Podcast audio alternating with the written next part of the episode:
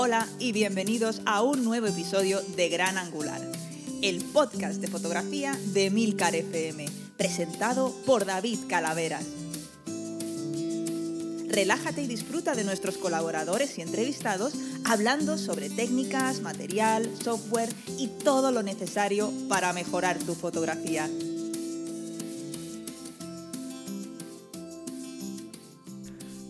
Hola, soy David Calaveras, esto es Gran Angular y esto tenía que ser una presentación de un episodio normal y corriente, pero eh, los problemas técnicos de nuevo nos han jugado una mala pasada. La verdad es que no estamos teniendo demasiada suerte con las grabaciones con los invitados eh, y colaboradores. Bien. ¿Qué ha pasado? Pues que a mitad de la conversación con Iker, nuestro programa de grabación habitual, pues nos empezó a dar fallos. No sabemos si fue el programa, internet, internet, el programa o las dos cosas. Y eh, a partir del minuto 30 de la grabación veréis que a Iker se le empieza a entender cada vez un poco menos, un poco menos. Nosotros nos dimos cuenta, paramos la grabación, volvimos a otro sistema y otro sistema por hacer las cosas probablemente rápido y porque, bueno, pues lógicamente sobre la marcha estas cosas eh, siempre tienen algún problema, pues no, no registró la grabación como debía. Total, que se salva media hora de la conversación con Iker, donde nos cuenta su viaje a Japón y hablamos de la Nikon 850. Y, a partir de ahí, pues no hay nada más que, que, se pudo, que se pudo salvar. Bien, lo que voy a hacer es intentar, cuando terminemos, cuando termine esto, lo que, lo que se puede más o menos eh, eh, escuchar bien de la grabación, pues intentaré yo recrear solo eh, lo que se quedó pendiente, que bueno, que fue quizás de menor importancia, vamos a dejarlo ahí, eso es la, eso es la suerte que, que nos asiste. Nada más, os dejo con, con Iker y, y empezamos un nuevo episodio de Gran Angular. Hola a todos y bienvenidos al episodio número 45 de Gran Angular, el podcast de fotografía, iba a decir de fotografía digital, no sé por qué, pero es de fotografía así en abierto. Y está con nosotros Mr. Redoble de tambores, Mr. Televisión, Mr. Estrella de Televisión, Iker Morán de Fotolari. Iker, ¿cómo estás? ¿Cuánto tiempo? Sí, sí, la verdad es que sí. Te echábamos de menos aquí. de menos, de menos ahí con mis viajes fotográficos por el mundo, mis apariciones televisivas, que veo que estás muy emocionado. Te ha hecho más ilusión. Hombre, sí. Te ha hecho más ilusión que casi lo de la tele. a mí me ha hecho ilusión. Es que ayer estaba eh, vi tu tweet que al final había salido ayer y tal. esto que como puedes echar a la televisión por atrás, que para, atrás, que es una gozada, pues eché para atrás, te, encontré y dije, contra, si es que es, es que es mi Iker, Estaba hablando de cocina con, con los hermanos Torres en, Torres en la cocina. Bueno, cosas de esta, ya sabes, la, doble vida esta de doble, bueno, doble o triple o cuádruple del periodista, que hay que hacer un poquito de todo. Y ya sabes que yo me dedico también a, temas de, gastronomía y demás. Y bueno, pues ahí, ahí he estado. Hablando de chocolate rosa, mira tú. Sí, sí, lo de chocolate rosa me ha dejado un poco descolocado. Alguien, ¿eh? alguien decía por Twitter, en plan, se te va a ir un día la pinza y vas a decir, en plan, porque está no sé cuántos RAWs y no sé cuántos JPG. bueno, sabéis todos que Iker, además de ser periodista especializado en temas fotográficos, también es especialista, especialista en temas gastronómicos. Tiene un blog, bueno, participa en un blog de que se llama La Gulateca, que es bastante conocido. Y bueno, pues a partir de ahora también lo tenemos en televisión, así que le podéis poner cara, le podéis poner cuerpo incluso. Y, bueno, no no os emocionéis mucho porque el tío está muy solicitado, pero bueno, en fin. ahora, ahora ya es más inaccesible. De hecho, para, grabar el programa de hoy he tenido que hablar con su agente. Yo, en fin, lo dejo ahí. El agente, secretarios, eh, bueno, sí, sí, sí. mis derechos de imagen, vamos, o sea, porque, porque un programa con mucha pasta y mucho presupuesto, pero si no, ya, cualquiera no puede pagar eh, mis derechos de imagen. No, no, ya está. Menos mal que teníamos un contrato firmado ya de hace ya tiempo, antes de, que si no, esto se hubiera puesto ya muy costa arriba. Pero bueno. Bueno, Iker, primero, eh, a mí me ha impactado bastante vuestro viaje. Digo vuestro porque también meto a Ángel, que también sé que ha estado allí, Ángel Jiménez, eh, eh, a, vuestro viaje a Japón. Japón. ¿Para qué habéis ido a Japón? ¿A qué hemos ido a Japón? Pues hemos ido con, con Sony, que nos ha invitado, nos ha, nos ha llevado y hemos estado viendo sus fábricas, bueno, sus fábricas, un par mm, de fábricas, una en Japón y otra en Tailandia. Hemos estado en, dos, tres sitios de Japón y hemos volado también, también hasta, hasta Bangkok. Todo eso en siete días. O sea, imaginaros el ritmo. Hemos hecho Tokio, Kioto, Kumamoto, que está, pues, eh, Tokio, digamos, está en el centro, no está en el centro, pero bueno, por situarnos, Kioto hacia el norte, Kumamoto en la punta sur, hemos vuelto a Tokio, hemos volado hasta Bangkok, que son seis horitas de vuelo, hemos estado un par de días en Bangkok y hemos vuelto. O sea, todo eso en, siete días. Así que no sé cómo está el Ángel, pero vamos, yo todavía casi tengo, no, jet lag, porque yo me he pegado así un tute de, mes bastante viajero, pero vamos, o sea, ha sido, ha sido duro, pero ha sido muy, muy interesante. Eh, tenemos un vídeo que estamos preparando lo que pasa es que, bueno, cuando se visitan fábricas siempre hay muchos requisitos de lo que se puede enseñar, lo que no se puede enseñar. A nosotros nos enseñan muy poquita cosa de las fábricas porque es todo, todo muy secreto. Pensad que hemos estado en, Kumamoto, que igual así no suena, pero es la famosa fábrica de sensores de Sony. O sea, Hombre, donde hacen los sensores para los de Nikon también, por ejemplo. de Nikon, para las compactas de Canon, para las compactas de Panasonic, para las cámaras eh, de formato medio, los sensores de formato medio de 50 megapíxeles que usan Hasselblad, Fuji y que usa casi todo el mundo, eh, salen de ahí. Los eh, sensores de móviles, de la mayoría, de los móviles más potentes, muchos salen de ahí. O sea, digamos que hemos estado como en... Es la niña bonita de Sony, esa fábrica, que encima en primavera de 2016 hubo un terremoto en la zona que nos estuvieron enseñando unos vídeos de seguridad, de la reconstrucción, y bueno, y quedó bastante tocada la fábrica y ahora ya está a, pleno funcionamiento. Entonces estuvimos por allí. En, Kumamoto casi no pudimos eh, sacar fotos porque es todo muy, muy, muy, muy secreto. No sé si, si, los, si quien nos oye conoce eh, a alguien que trabaja en el mundo industrial empresarial japonés, sabe que son especialmente cuidadosos con estas cosas, son especialmente reservados. Entonces allí no pudimos eh, grabar mucha cosa. Vimos un poquito, bueno, pues ves un poquito el funcionamiento, te explican, pues bueno, es, muy interesante realmente porque tú ves ahí un, una, mm, una tira de silicio, un, cilindro de, silicio y, bueno, te explican el proceso, cómo eso acaba convertido en, un sensor estupendísimo, de los mejores sensores del mundo. Entonces es bueno, muy fascinante. Y luego estuvimos en, en Bangkok, están las afueras de Bangkok, en Tailandia, que es donde fabrican las ah, A9, las A7, las A6500 y objetivos. Objetivos, los, eh, tanto la gama GM, algunos objetivos eh, de la gama 6, porque sí, amigos, los objetivos 6 los fabrica Sony, lo que pasa que con unos esquemas de, de 6 y unos eh, controles de calidad de 6, pero evidentemente no se fabrican en Alemania, no hay señores bávaros ahí Lo sospechaba, lo sospechaba. Que, mucha gente igual no lo sabe, no, tiene nada malo. ¿eh? De, hecho, mucha gente eh, igual se sorprende por descubrir que, la A9, que es como la cámara top de Sony, se fabrica en Tailandia y no en Japón. Entonces, bueno, parte de lo que vimos es que realmente eh, la fábrica está en Tailandia. Evidentemente, pues como muchos otros fabricantes fabrican en Malasia, en China, evidentemente por costos de producción, o sea, no vamos a engañar a nadie, evidentemente los sueldos en, en Tailandia eh, son más bajos que en Japón, como los sueldos en España son más bajos que en otros sitios y hay gente que produce aquí o que produce en otros países, pero los estándares de, calidad, allí llegan las piezas, allí se monta. Y es realmente fascinante ver, cómo montan una, una 9, el nivel de, trabajo manual que tiene, porque por ejemplo en, la fábrica de sensores trabaja muy poquita gente, está todo muy automatizado, es, es, pues es como supongo que todos nos imaginamos una, una fábrica japonesa así ultramoderna, pero el montaje de cámaras, y yo he estado viendo fábricas de Panasonic, de, Fuji, de, Nikon. He ido ya unas cuantas veces a Japón, ¿eh? ahora que lo estoy pensando. Y siempre a lo mismo. Eh, es muy manual, es decir, o sea, hay una persona que está eh, montando la piececita del visor, encajando, haciendo miles de comprobaciones. Es decir, cada cámara, antes de ir a la caja, tiene, mm, pasa por como cinco o seis etapas de comprobaciones, pues donde comprueban Espera, espera, espera, espera. Estoy lanzando, ¿no? Estoy haciendo aquí un. No, no, no, no, no, no, que me, encanta lo que estás contando. Además, creo que nos va a encantar a todos que lo que estás contando. Pero, o sea, me estás diciendo que las cámaras las montan a mano. Sí, sí, no hay un robot montando las piezas. Es decir, esto es, digamos, es la planta de ensamblaje. Es decir, aquí el sí, sí, sí, me lo Igual se monta también aquí, pero eso no lo vimos. O sea, digamos que nosotros vimos la fase final. Vimos dos líneas de la fase final donde, bueno, más o menos digamos que no hacen, el no hacen un teatro para prensa, pero que sí, evidentemente, pues eh, todo esto al final es maquinaria que pues, posiblemente se haya desarrollado específicamente para esta cámara, entonces Sony tampoco quiere que, lo vea la competencia eh, y esto nos ha pasado en, cualquier otra fábrica que vas en plan de, oye, pues mira, puedes ver esto,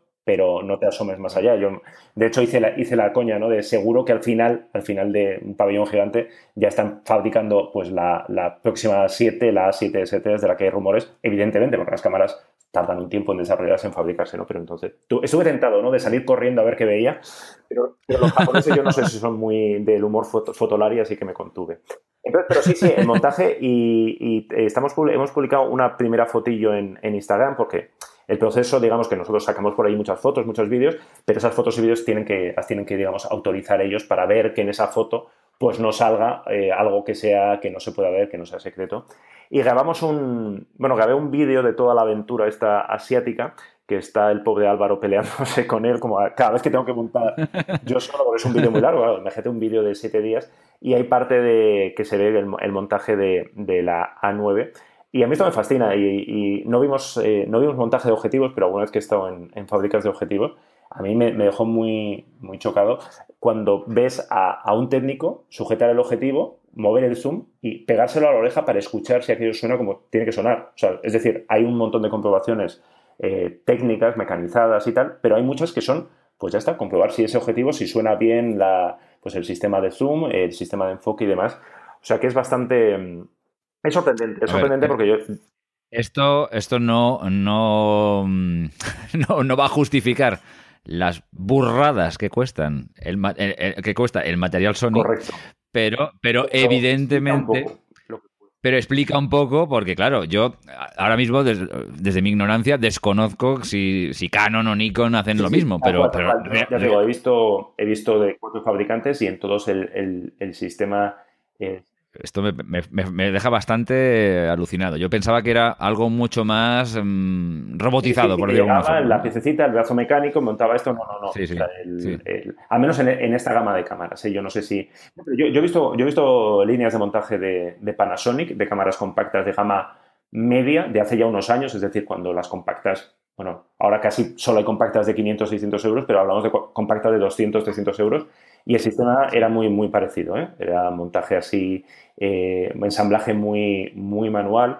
Eh, curiosamente, trabajan muchas más mujeres que hombres en estas plantas. Yo no sé si. Y esto me lo he encontrado en, casi todas las fábricas. Supongo que es que son bueno, menos manazas que, que nosotros. Entonces, Sí, hombre, evidentemente las mujeres lo hacen mejor. Yo, yo de estas visitas siempre salgo, o sea, no me dura mucho, ¿no? Yo luego me vuelvo, vuelvo a ser el hater que siempre soy, pero cuando salgo de allí siempre digo, oye, igual tampoco es tan caro, ¿no? O sea, igual cuando nos echamos las manos a la cabeza de, pero ¿cómo puede costar 3.000 euros? Es como, es que el trabajo, o sea, la cantidad de piezas que tiene, el trabajo que tiene, el, desarrollo, sin hablar ya de, del sensor, que a mí lo del sensor sí, porque como eso ya es una parte de más de ingeniería y de física, donde yo ahí sí que me pierdo totalmente, me parece todo magia pura de cómo podéis convertir esta bola de silicio en una cosa que, que, haga fotos, ¿no? A mí esto ya me parece... Yo, soy de letras, ¿no? En cuanto hay una fórmula, sí, no, una fórmula matemática es como, uh, brujería, brujería, ¿no?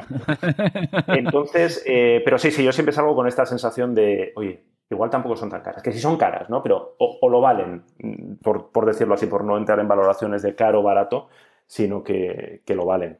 Y, Claro, es que desde, el punto de vista empresarial, eh, o sea, tú tienes que desarrollar tecnologías que te permitan, como tú bien has dicho, tener un, un sensor puntero, Una, una, mecánica puntera, todo ese tipo de historias punteras, ¿no? Pero, y eso cuesta mucho dinero, porque eso es investigación, desarrollo, bla, bla, bla. Pero es que luego tienes que tener un montón de tíos súper especializados. Exactamente. Manejando esto y que quede perfecto. O sea, eso es. O sea, eso que parece ahora tan sencillo de decir así como pop, eso es dinero, dinero, dinero, dinero, dinero, dinero, dinero. Una zona muy interesante también, lo que no, ahí no pudimos sacar fotos, donde había eh, personas nuevas que iban a empezar a trabajar y que estaban haciendo el aprendizaje, que no recuerdo cuántas semanas era, pues de, pues bueno, de, algo tan aparentemente sencillo como tornillos milimétricos de estos pequeñitos que van las cámaras, pues aprender a montarlos, aprender a tal. Es decir, eh, estaban, nos explicaban que, bueno, que, las fábricas estaban creciendo, es decir, evidentemente Sony ahora mismo está en un momento muy dulce de, producción, tiene muchas cámaras en desarrollo, tiene mucha, mucha venta, entonces, bueno, están creciendo. Pero es muy interesante ver, pues, eh, pues gente que va a empezar a montar las cámaras como allí mismo, en la misma, en la misma fábrica, les, les hacen, bueno, pues eso, las semanas de, aprendizaje para entrar en las líneas de, producción. De producción, sí, sí. Y no la cagues. Y no la cagues, claro, sí, sí, Ya digo, o sea, que eso también a mí me fascina, ¿eh? O sea, cada cámara, antes de ser eh, embalada en, en, la caja, lo cual también es manual, que a mí eso casi es lo que más me fascina, porque yo, eh, yo abro muchas cajas de cámaras, claro, cuando nos llegan, y una vez que la he abierto, soy, o sea, en 12 años he sido incapaz de volver a colocarlo todo como estaba, jamás. Y ellos, pa, pa, colocan plastiquito, no sé qué, no sé qué, no sé cuál. Claro, o sea, bueno, a ver, ahí el mérito ya lo veo un poco más reducido porque una cosa que haces muchas veces al final lo haces bien, aunque sea muy complicada. Pero, pero es lo de las capas, lo de las montar una, yo soy muy a ver, me explico.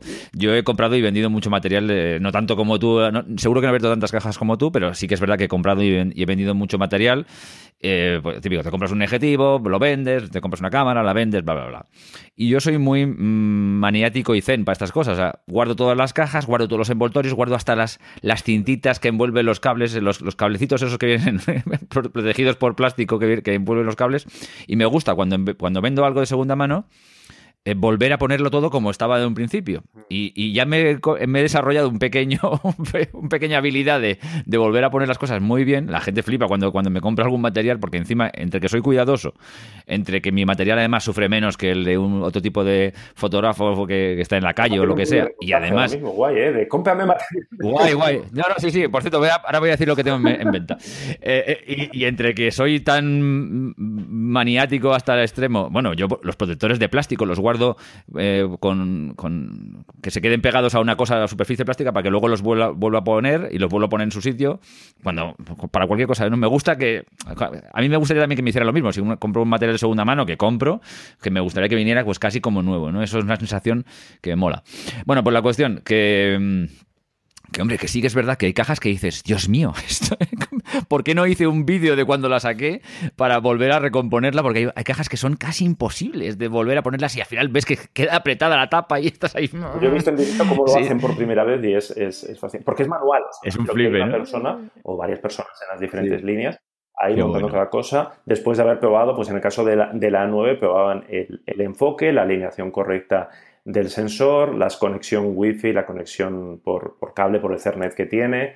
Eh, no, recuerdo, pero había como seis etapas y luego de eso se hace a todas las cámaras y luego una cámara de cada, no recuerdo el número, lo tengo por ahí apuntado, digamos que se separa y se hace un, test, eh, un test fotográfico incluido, se hacen fotos con ella, se comprueba que todo está bien, es decir, hay un porcentaje, no sé cuál es el exactamente, no sé si es una unidad de cada 100, pero vamos, que cuando que cuando muchas veces una cámara sale, sale mal, eh, sea Sony, sea Nikon, sea Canon, que tiene un problema, realmente es bastante fascinante porque los controles que llevan, bueno, pues siempre puede pasar algo, puedes no probar algo, pero bueno, que los controles de calidad que se hacen son, son, fascinantes y son, ya digo, manuales, eh, humanos y no sé, yo siempre salgo bastante, bastante tocado de estos sitios de joder, sí que tiene, sí que tiene mérito, ¿no? Que luego nosotros te sientes como mal, ¿no? Cuando luego tú coges la cámara en plan, eh, no enfoca bien en de noche. para que enfoque de noche ha, habido no sé cuántos ingenieros sin dormir tanto tiempo y gente montándolo, ¿no? Pero bueno, muy interesante, muy intenso y muy interesante. Muy interesante, muy interesante. Bueno, oye, eh, la A9, hablemos un poco más de la A9, que, hemos hablado un poco, pero tú que la has tenido ahí, ya la has visto más. Estuve, estuve, una semana, claro, siete días con la A9 encima y con la RX0. Eh, había la RX0, correcto, sí, sí, que hemos hablado por allí, pero yo con mi gracia y elegancia me apalanqué una y no se la dejé a Ángel ningún día. Entonces, y de hecho, el vídeo que yo me, fui grabando contando las aventurillas de estamos aquí, no sé tal, no sé qué, no sé cuál, y que espero que publiquemos en, en Fotolari la semana que viene, eh, está grabado todo con eso, con, esa cámara, porque fue, bueno, no es, una cámara de acción, no es una cámara para hacer el youtuber, o, sí, sí, vale 800 euros, o, sí, y, y yo no diría que no, porque tiene un 24 milímetros, que es una focal muy interesante, tiene unos micrófonos incorporados muy buenos, que a mí me sorprendieron, que se, veían muy bien sin ponerle ningún, ningún micro exterior, que aparte tiene conexión para micros, y tiene sensor de una pulgada, con lo cual la calidad, o sea que veremos el, resultado. Y luego sí, con la A9 estuve, estuve jugando, pues eso, todos los días con, ella encima. Bueno, ¿y qué? Eh, estamos, a ver, no, no es...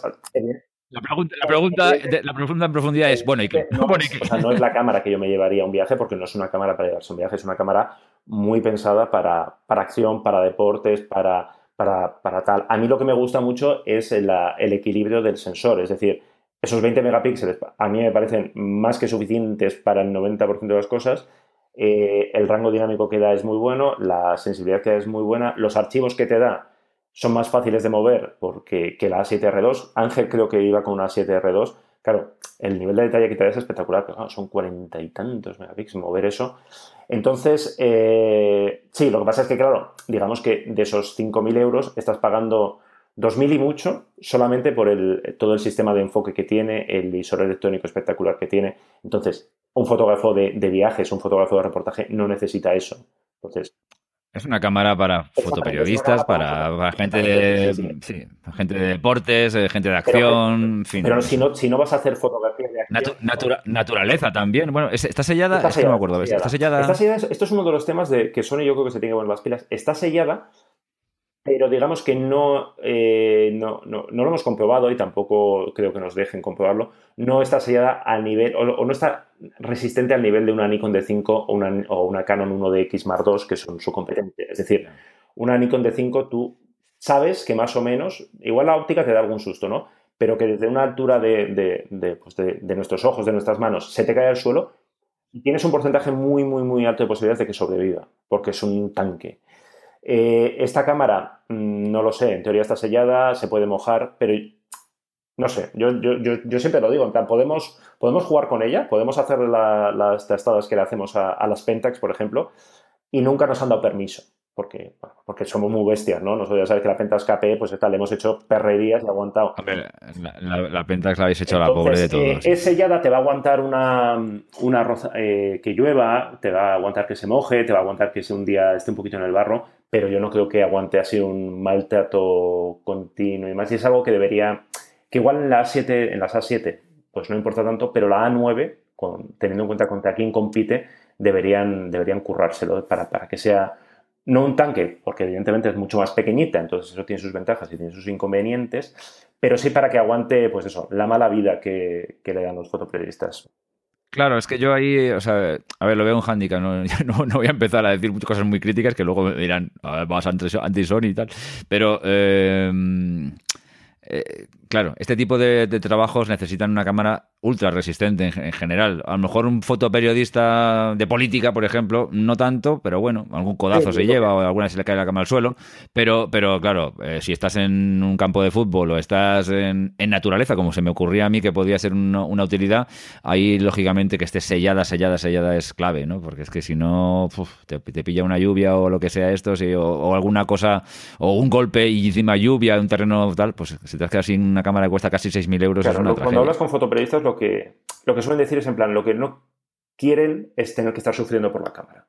¿Por qué? Pues porque vas, bueno, pues porque vas con muchas cosas encima, dejar la cámara apoyada en cualquier sitio, eh, es decir, son muchas cosas, normalmente es muy rápido, entonces lo último que quieres, pensando yo que sé, en la gente que hace deporte y que está con dos, tres cámaras a la vez, con los remotos en, si es fútbol, pues en las porterías y tal, lo último que quieres es como eh, empieza a llover y tener que ir a proteger todas las cámaras, tal, entonces, bueno, lo que quieres es saber que la cámara va a aguantar, o sea, tampoco te va a salir a la martillazos con ella, pero que eso lo podías hacer con una Zenit, con una Zenit soviética, eso sí lo puedes hacer, pero con, con las actuales, no, oye, por cierto, tenemos que hablar de las locuras que han salido estos días que no he estado yo, que os dejo solos unos días y esto se pone patas arriba, Yasica se vuelve loca, eh, los...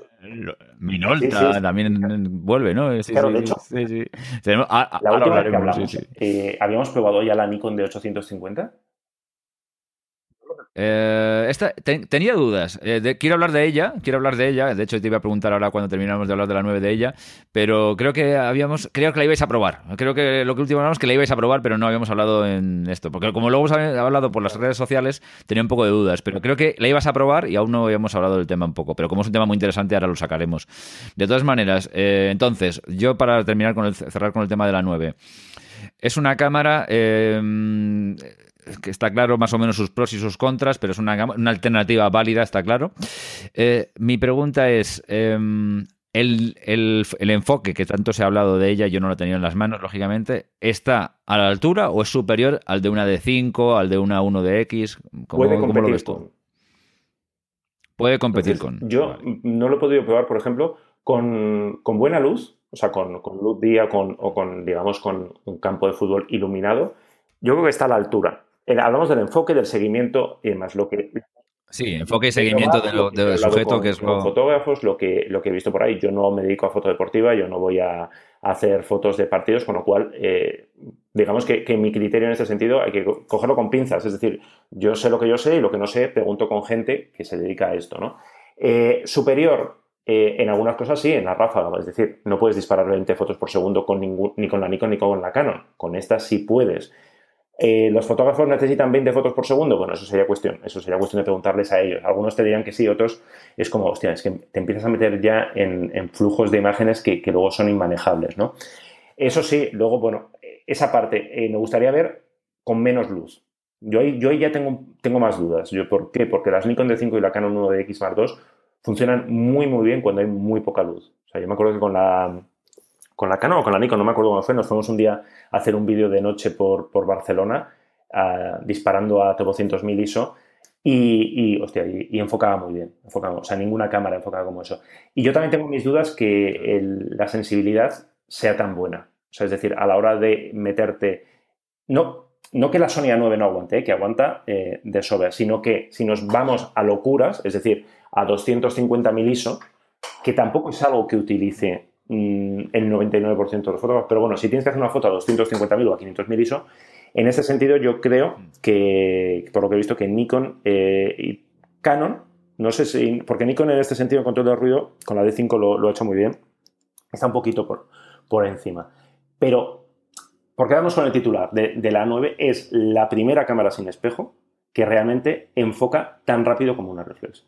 Y enfoca a la hora de hacer seguimiento, a la hora de hacer deporte, a la, a la hora de, esas, eh, bueno, esas disciplinas complicadas. Sí, de lo más, lo más exigente, digamos. Eh, en realidad hay muchos que llevan vendiéndonos la moto que ya hace tiempo que lo hacen y, a ver, tú eh, coges una Fuji X-T2, coges una Olympus M1 Mark II y enfocan muy rápido. Realmente enfocan muy bien y muy rápido, pero no llegan, no, no alcanzarían a, a una reflex, a, eso, a una 1 de X Mark II o una de 5, pero ni de coña. Bueno, pues la 9 sí, entonces es la primera. Lo interesante, lo interesante del asunto es que esta tecnología se supone que ahora irá bajando. Es decir, la tercera generación de las A7 de Sony, lo que todo el mundo espera, es que lleven, aparte del joystick, del enfoque, que es una maravilla, y que cuando te lo quitan, eh, mira, yo ahora mismo tengo entre manos una A7R, porque estamos probando los objetivos de Samyang con enfoque automático, que tenemos mucha ganas. Ajá, bueno, te iba a preguntar por ello. Ahora mismo entre las manos una, el 3528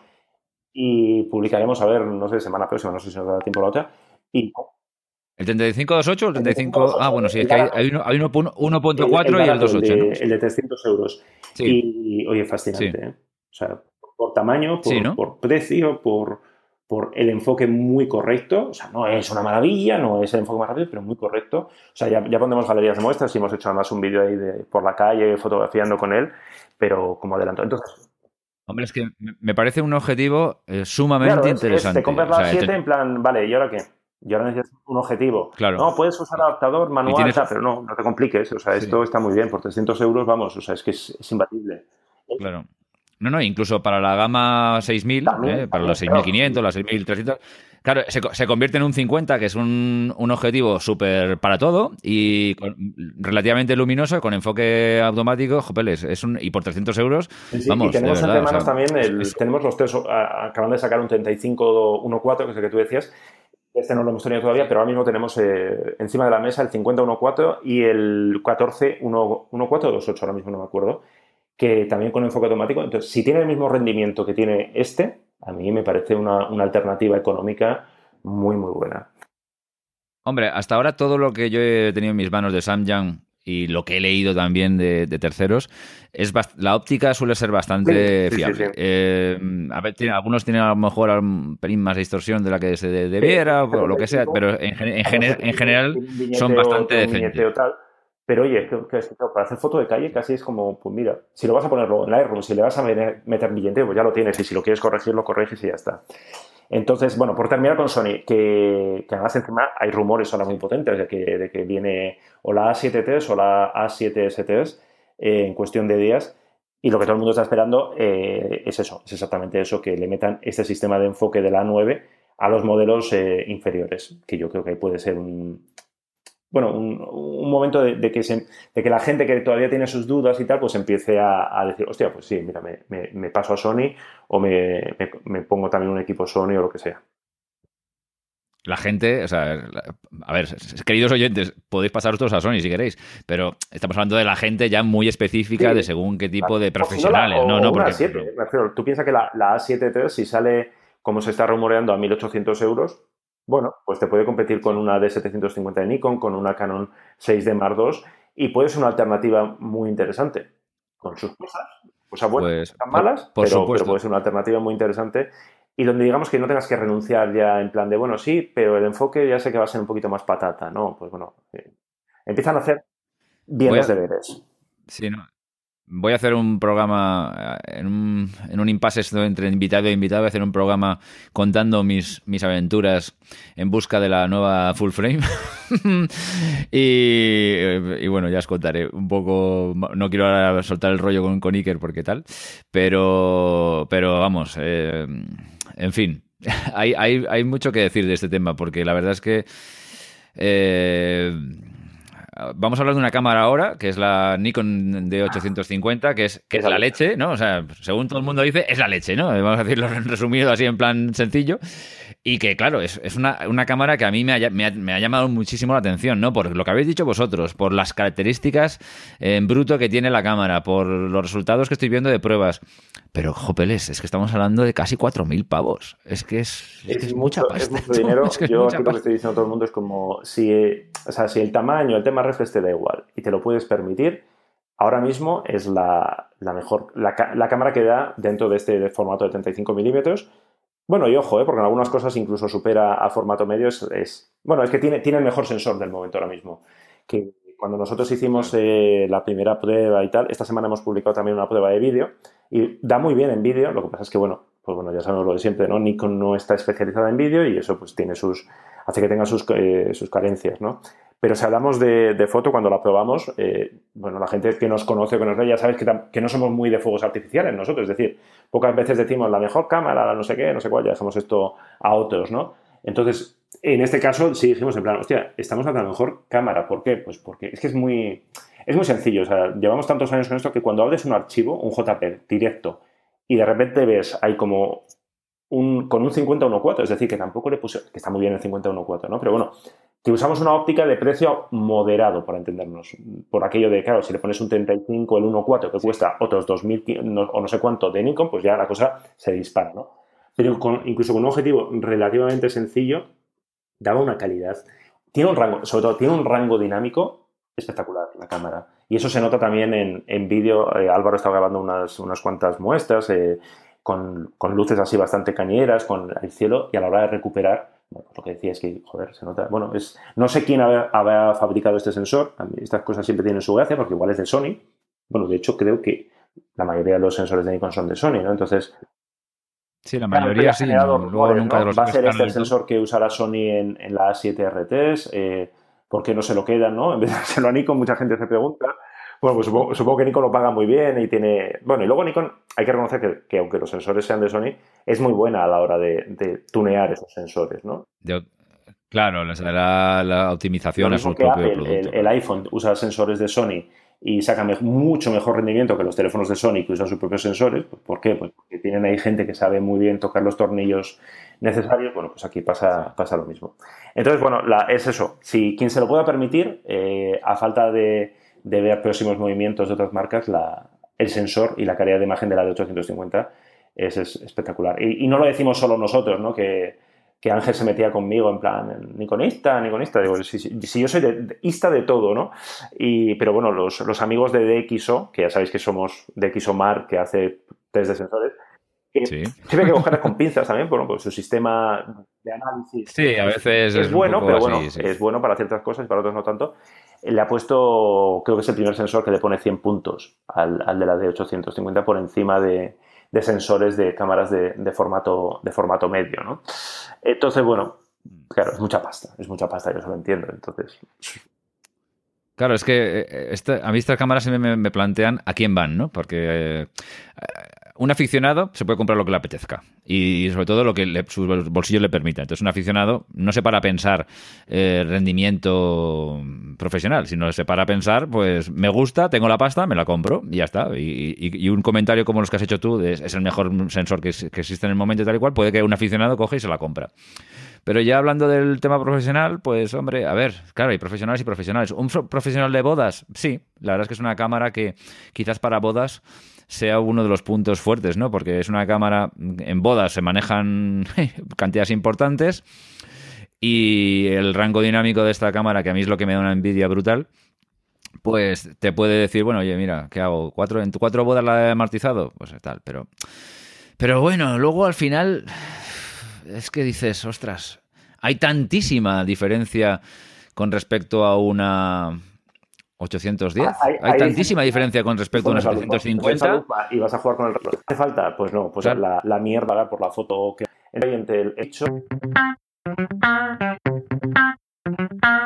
Como habéis visto, a partir de aquí ya la conversación no tenía mucho sentido seguir reproduciéndola porque era prácticamente incomprensible. Y la verdad es que, bueno, tuvimos que tuvimos que dar un tijeretazo y, no pudimos solucionarlo.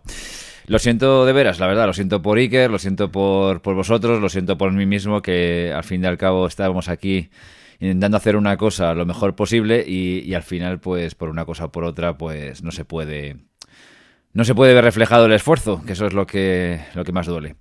Bien, eh, ¿qué, ¿de qué hablamos en estos últimos, el último tramo que no se ha quedado grabado? En realidad os habéis perdido 15 o 20 minutos, no, no más. Pero, pero bueno, en fin, yo os voy a hacer un pequeño resumen de lo que se habló. Y bueno, pues como Iker volverá en breve, pues la verdad es que no, no perderéis nada, no os preocupéis. Hablamos de la nueva Canon PowerShot G1 X Mark III, que es una nueva compacta bastante potente con un, sector, sensor APS-C y el enfoque Dual Pixel que es esta maravilla que con el dedito puedes cambiar el foco mientras que estás haciendo vídeo, que es una de las grandes ventajas que tienen las Canon a la hora de grabar vídeo, sobre todo las Canon de última generación. Esto si ya tuviéramos, lo tuviéramos acompañado de una, de una, de una grabación 4K, sería el no va más, pero bueno, como Canon con lo del 4K eh, solamente lo deja para el que pague la 5D Mark IV, pues, pues la verdad es que, en fin, pues ahí así estamos. Pero bueno, es una cámara, yo tuve una G, yo soy, es una gama que la tengo cariño, pues para la persona que quiere una cosa compacta y súper potente y no tiene que y no tiene que andar dependiendo de objetivos externos, de, de, tipo reflex, pues la verdad es que es una cámara que, que da una calidad bastante buena a nivel óptica y que, tiene un buen rango y que es relativamente luminosa porque al extremo más, eh, más, más corto pues da 2.8 y, hombre, pues es una cámara bastante bien. O sea, desde que te puedes llevar en el bolsillo, te puedes ir de viaje con ella. Es muy, yo creo que es una buena compañera de viaje. Y la verdad es que, no está mal, no está mal, no, está nada mal. Y bueno, lo que sí que es verdad que la construcción se aprecia bastante, bastante firme, bastante, bastante. Se aprecia metal, se aprecia una construcción dura.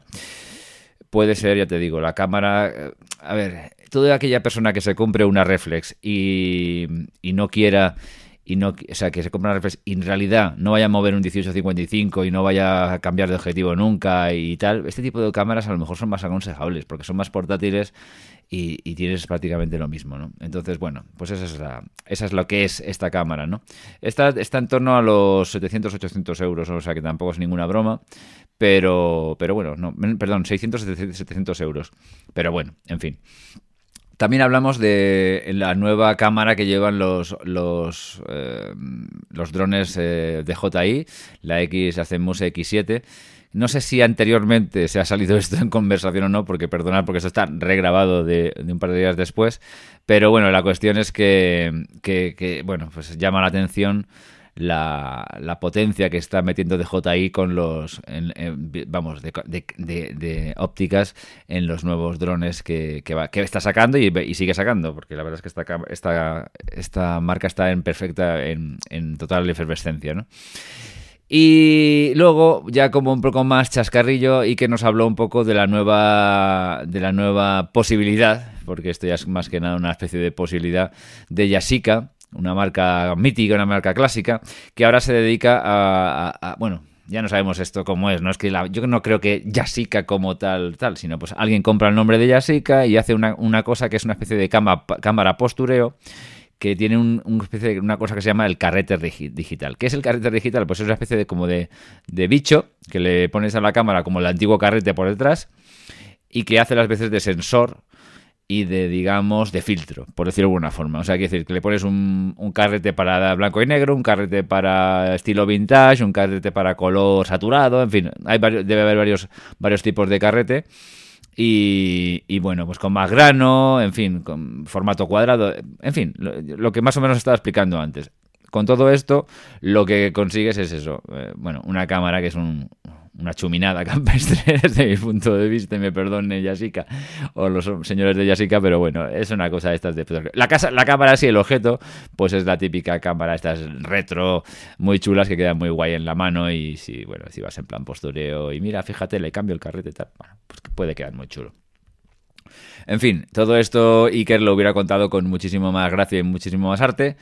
Pero, pero bueno, yo lo que no voy a hacer es reinventarme toda la, toda la conversación que tuvimos. Lo que sí voy a hacer es eh, resolver las dudas, unas, algunas de las dudas que quedaban por aquí pues, pendientes de los últimos correos que me habéis ido mandando. Y, bueno, paso a, leerlas y a resolverlas. Y bueno, como me acuerdo perfectamente, eso sí que me acuerdo perfectamente, más o menos, que la, que la opinión de Iker coincidía bastante con la mía, no os vais a perder gran cosa. José María Vagues, o Vagues, eh, perdona, perdón, porque como no hay acento tengo dudas, eh, dice: Hola, este mensaje lo, que, lo escribí en iBox porque, bueno, en fin, nada, nos, nos da un poco, un poco de intro y dice, os quería preguntar algo relacionado con el cambio de cámara. La vaina es que tengo, la vaina, es que tengo una máquina ya viejuna, una, 5000, una Nikon 5100, a la que algún día le tendré que jubilar. Funciona bien, no soy un tío que necesite mucho, pero con el tiempo se, sé que se estropeará y quiere estar preparado. Bien. Hombre, la 5100 es una máquina que ya tiene algún tiempo, pero bueno, no sé, depende del uso que también le vayas dando, ¿no? Bien, él está en la, eterna duda de, de, seguir con APS-C o ir hacia full frame. Las alternativas que nos plantea son la D750 o la D610 en full frame de Nikon o la D7500 y la D7200 perdón, de Nikon.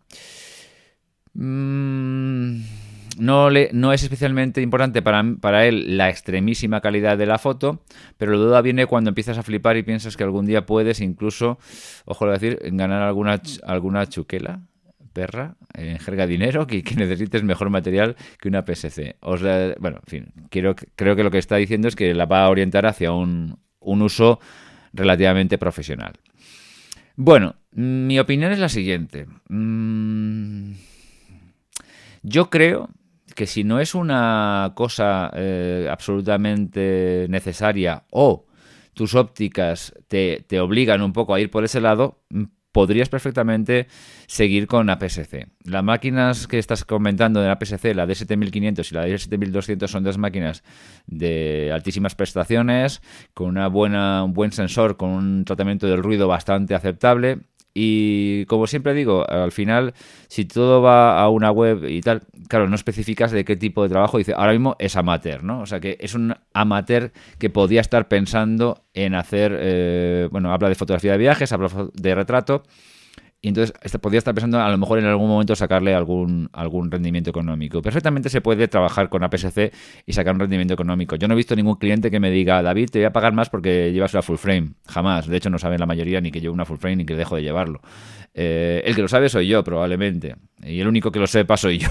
Quiero decir que la mayoría de mis clientes no, no se fijan en esto, ni, ni ven ni aprecian la diferencia que puede haber entre eh, una full frame y una PSC. Es muy difícil. De hecho, yo soy muchas veces incapaz de, distinguir cuando veo la fotografía en internet eh, de, verlo. Lo ves cuando estás revelando y amplías a, la máxima posibilidad y tienes ahí la fotografía, un trocito de la fotografía y tal, que ves unas, unas sombras y recuperas, recuperas sombras y entonces ves un poco más el grano, menos de grano, un mejor tratamiento de la ISO alto.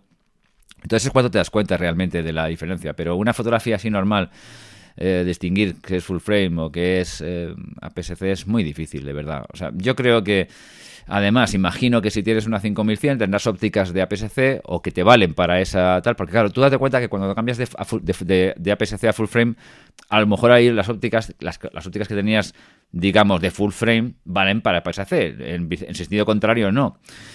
Pero pongamos que te hubieras ópticas, digamos, eh, todas de full frame y que te podían ser compatibles, pero, en fin, eh, digamos que los cuerpos APS-C son un poco más agradecidos con las ópticas y los cuerpos eh, eh, mm, full frame son un poco más exigentes. Entonces, y que además, al cambiar de APS-C al full frame, las, focales van a cambiarte, con lo cual si tenías un 50, va a ser un 50 en full frame, pero ahora lo utilizabas como un, un objetivo retratero porque se te convertía en un 80 y tantos en APS-C, me explico, ¿no? O sea, que te cambiarían un poco los parámetros. No sé si te encajarían exactamente con lo que necesitas y te obligaría a cambiar de alguna óptica, además de, de que probablemente si son ópticas normalitas, en APS-C más o menos ibas cubriendo el expediente, en full frame no. Yo me, tiraría por el, cuerpo más barato que tú que, tengas aquí, que probablemente sea el de la 7200 o 7500. En realidad, la verdad es que la D610 tampoco es muy cara, ¿no? Pero ya te digo, no creo que te compense y, y aprovecharía las ópticas. Sí que es verdad que todo esto, explicando las ópticas que tuvieras, sería más fácil de opinar. Ok. Bien. Eh, Manu dice... Soy enamorado de la fotografía y de Apple. Tengo una Sony RX100 Mark IV y me gustaría comprarme un iPhone X. Pero me, da que aún no superará el iPhone a la Sony y, menos aún teniendo en cuenta el sensor y si las fotos que te quiero las quiero exponer después y por las opciones que me da la cámara. Hombre, a ver, hermano. Em, el iPhone X tiene una pinta estupenda. Yo también soy estoy interesado en, tenerlo y renovar mi 6 eh, Plus por un iPhone X. Por eso no me he comprado la, gama 8 y creo que como yo piensa unos cuantos, eh, unas cuantas personas.